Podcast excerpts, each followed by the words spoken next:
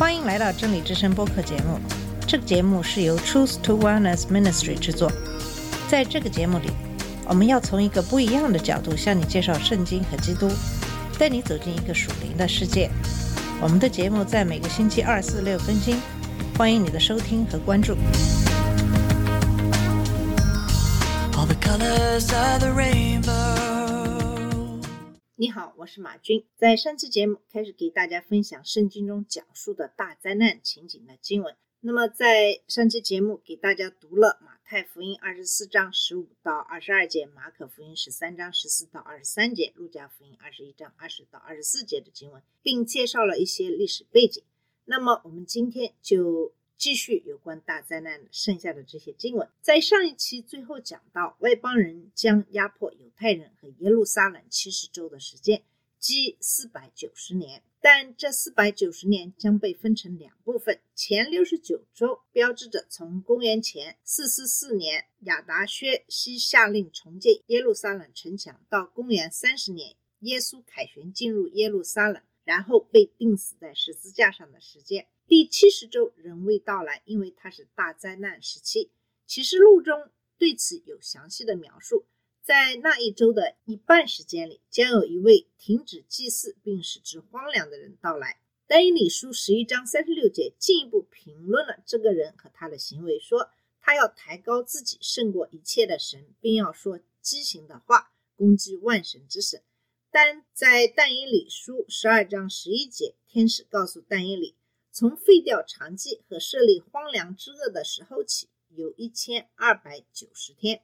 这比三年半的时间多出三十天。启示录第十三章与此相关，指出野兽把自己摆出来让人敬拜，他亵渎神四十二个月，也就是三年半。证据表明，这种造成荒凉的可憎行为是指反基督者结束圣殿圣拜，将自己设置为被崇拜的对象。许多圣经学者认为，这甚至可能以他自己的雕像的形式出现。他将在圣殿中设立自己的雕像，就像安提阿库斯设立宙斯的雕像一样。当他发生时，对每一个想了解他的人来说，这将是非常明显的。耶稣接着表示，当他发生时，所有在犹太地区的人都迫切需要逃到山上去，为你们的生命而奔跑吧。他所举的例子强调了这样做的一些紧迫性。那么，当时在犹太地区的典型住宅一般都建有平顶。这样就可以用作工作储藏的额外空间，或者只是在炎热的一天之后享受凉爽的晚风。屋顶通常由房屋一侧的楼梯进入。耶稣在马太福音二十四章第十七节中说：“如果你在房顶上发生了可憎的事，甚至不要下来去进屋子。”在马太福音二十四章第十八节中说：“他说，如果你在田里干活，发现了这件事情发生，你不要再去费时间的。”穿过田野去拿你的外套。那么这两个例子都强调了让人们毫不犹豫地逃到山上的这种必要性。现在已经没有时间了，甚至没有时间快速从家里拿点东西或者拿衣服，你必须立刻逃走，因为迫害就要来了。在马太福音二十四章十九到二十节中，耶稣提到了会使之变得非常困难的情况。那些怀孕的人或者或者有哺乳期婴儿的人会有些困难，因为这些情况使他们很难甚至无法迅速的行动。如果发生在冬天或者是安息日，也会非常的困难，因为寒冷潮湿的天气使旅行和躲藏在山区变得更加的困难。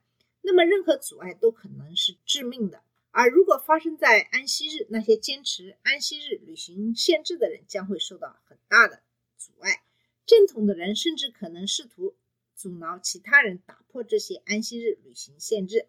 耶稣强调的非常明显，荒凉之灾将预示着犹太地区的人爆发出非常严重的危险，逃到山上是刻不容缓的。在马太福音二十四章第二十一节中，耶稣将接下来的事情描述为大灾难，这是从开天辟地到现在没有发生过，将来也不会发生，以前没有，以后也不会有可以与之相比的事情。但以理十二章一节说的也是同样的事情，必有一个苦难的时期，是有国以来直到那时候所没有的。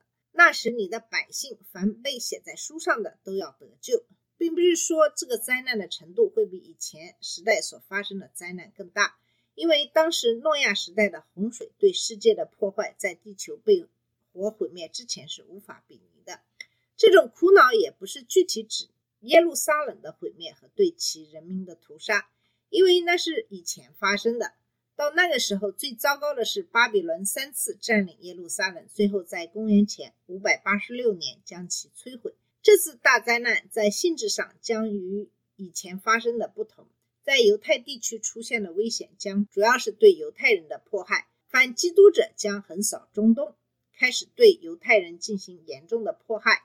路加福音二十一章二十二节指出，这是个复仇的日子，所以要写的一切都要有应验。那么。他在二十三到二十四节补充说：“因为这地必有大灾难，这民必有愤怒，他们必倒在刀下，被掳掳到万国。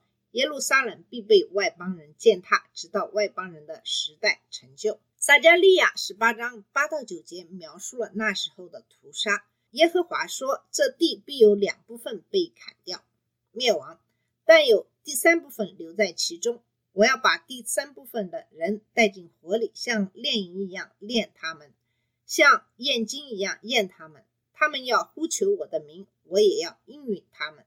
我说他们是我的子民，他们说耶和华是我的神。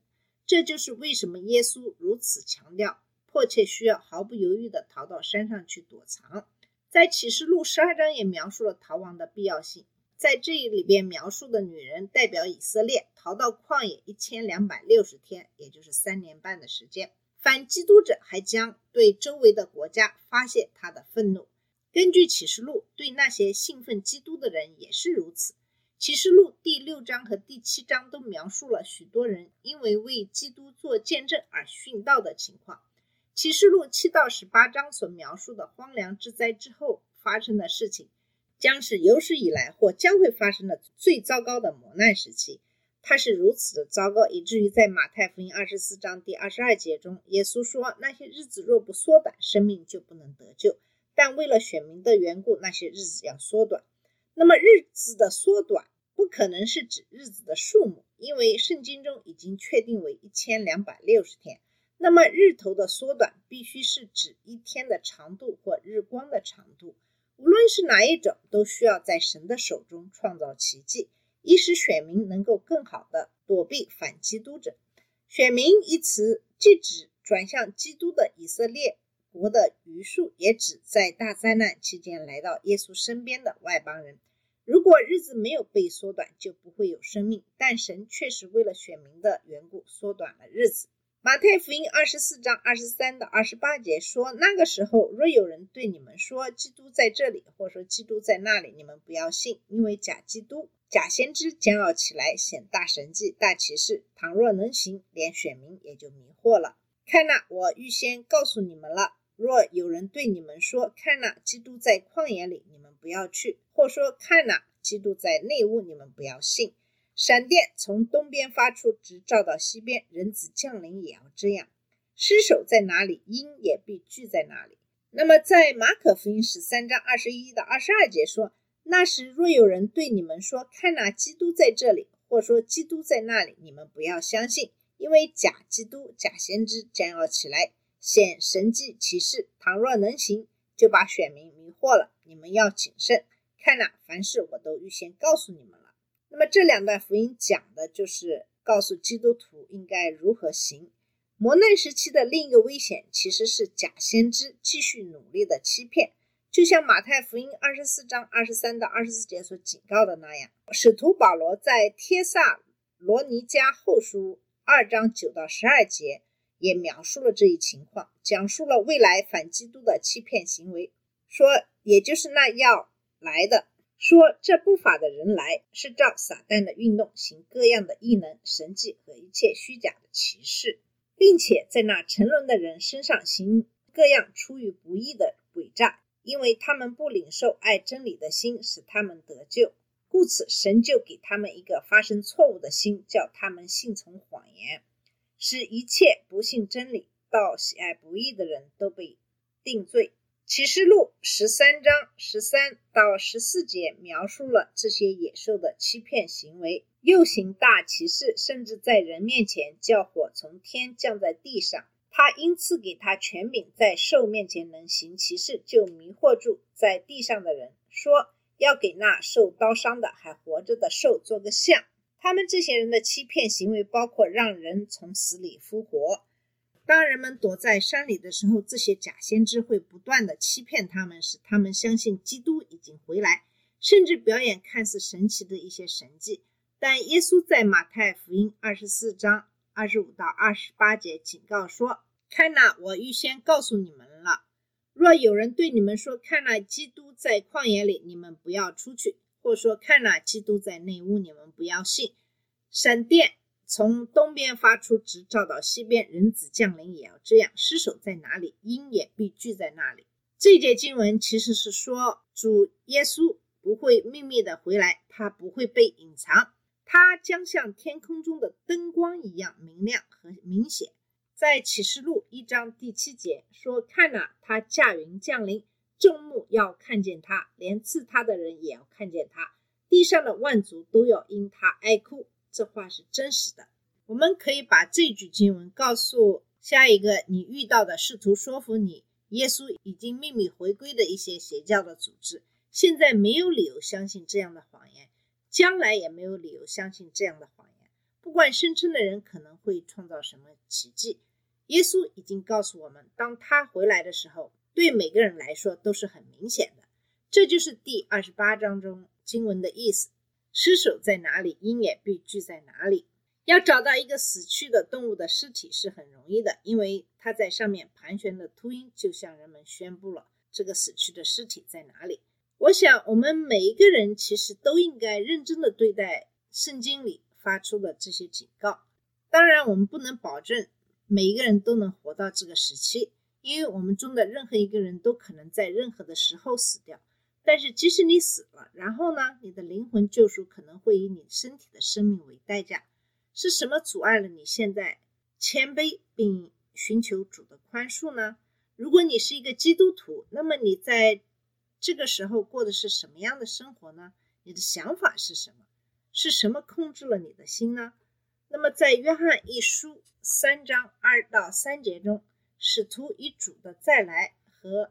变得像他一样的承诺来鼓励他的读者，因为我们将看到他的样子。他接着说：“凡有这样指望的，就洁净自己。”那么，任何对末世论的研究及末世的教育，都应该鼓励基督徒在当下生活在圣洁之中。